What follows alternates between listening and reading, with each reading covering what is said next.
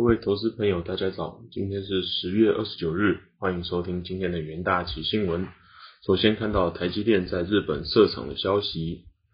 在发布上半年财报之际，Sony 周四证实与台积电在日本合作设厂的消息，称投资为考虑选项之一，将继续与台积电与日本政府讨论相关事宜。Sony 财务长周四于财报电话会议中表示，正与台积电和日本政府就建设晶圆厂进行讨论，并称投资设厂是该公司正在考虑的项目之一，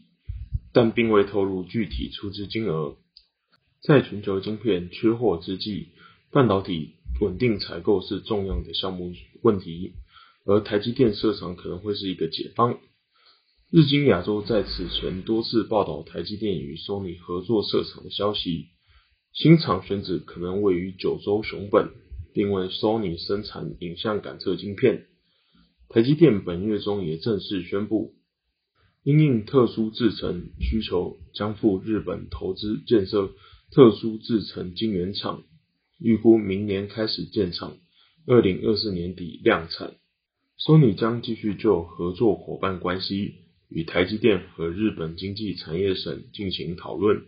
讨论内容包含与台积电共享 Sony 在日本晶片业务上的专业知识，以及将新厂作为 Sony 逻辑晶片的供应商之一。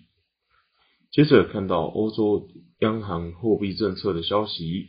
即使通货膨胀率居高不下，欧洲央行周四仍维持货币政策不变，符合市场预期。欧元汇率短线拉高后回落，ECB 将主要再融资率、边际贷款利率和存款利率分别维持在零 percent、零点二五 percent 和负零点五 percent 不变，且重申继续执行购债计划。央行声明指出，资产购买计划净购买量将继续以每月两百亿美元速度进行。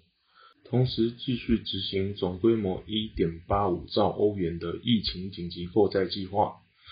至少在明年三月底，或是央行判断疫情危机解除为止。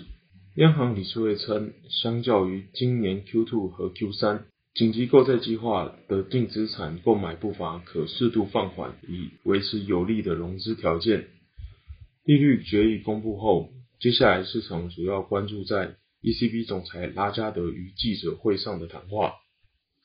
接下来看到德国失业率的消息。根据德国联邦劳工局在周四公布的最新数据显示，德国十月份失业人口下跌幅度超过预期，失业率符合预期，表明尽管供应链瓶颈已经对德国企业造成亏损，但企业似乎仍处于疫情后的招聘热潮中。数据显示，经济节性调整后，德国十月份失业人口数较上个月减少三万九千人，至两百四十六点六万人，优于市场预期的减少两万人。德国十月失业率降至五点四 percent，高于前值的五点五 percent，符合市场预期。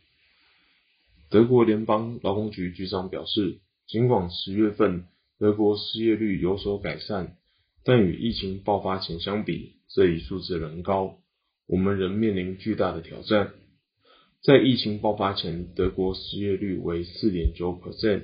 随着德国在二零一九年三月首度实施防疫封锁措施，由于新冠肺炎疫情的爆发，使得生产和运输力受到限制，尤其船舶运输原物料供应短缺。钢铁、铝、铜和木材的供应瓶颈，而价格上涨尤为明显。而汽车业的半导体晶片严重短缺。根据德国工商协会先前调查数据统计，有高达八十三的德国企业表示，由于订单无法完成而出现销售下跌的情况。有四分之一的受访企业不得不削减生产计划，甚至被迫暂停生产。德国工商协会表示，原物料的短缺和供应链问题正在对德国经济造成全面性的冲击。依目前的发展，可能会使疫情后的经济复苏进展明显复杂化。接下来看到日本利率政策的消息。日本央行周四维持既定的超宽松利率政策和购债计划不变，符合市场预期。二零二一年度实质 GDP 成长率预测下修至年增三点四 percent，较七月时预测值少零点四个百分点，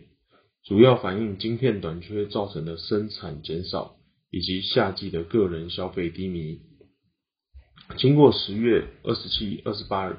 两天的金融政策会议后，日本央行以八比一的票数决议维持基准利率于负零点一 percent。此外，零 percent 的十年期公债值利率曲线定锚目标也维持不变。未达成值利率的诱导目标，不会对长期公债买进设定金额上限。关于 ETF 和 J-REITs 的资产买进。日本央行分别设下全年约十二兆日元以及全年约一千八百亿日元的余额增加步调上限，并视需求买进。这方面获得全部委员的一致通过。商业票据和公司债的买进方面，会在二零二二年的三月底前，以合计约二十兆日元的余额上限买进。在通膨问题上，日本央行表示，为了达成两 percent。物价安定的目标将持续实施量化宽松，直到必要时刻为止。和疫情相关的资金调度援助也将持续实施。国债买进及汇率相关的货币供给也不会设定上限。日本央行表示，他们仍紧盯 COVID-19 的疫情发展，只要有必要，会毫不迟疑的采取更进一步的货币宽松措施。接着进入三分钟听股期的单元。首先看到日元期货，日元九月自结盈利一点五亿元，月成长二十七点一二 percent，年成长近二十四倍。受惠于量产业务贡献，智元八至九月的获利已与二零二零年全年相当。此外，智元再度上修二零二一年财测目标，比前一季财测预估值增加。三十 percent 上修到年增大于四十 percent，全年营收将创历史次高，且毛利率上调至五十 percent。接着看到金豪科期货，包括五 G、物联网等应用业务持续增加，同时预估二零二二年底才会有同业新产能开出，产能放量更要等到二零二三年，因此预估二零二二年底前。低基型低润供应仍吃紧，有利于金豪科的营运表现。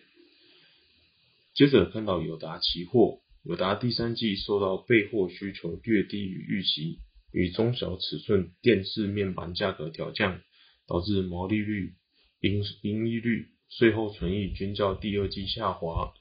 但累计前三季获利约五百零六亿元，EPS 达到五点三三元。仍优于二零二零年同期水准。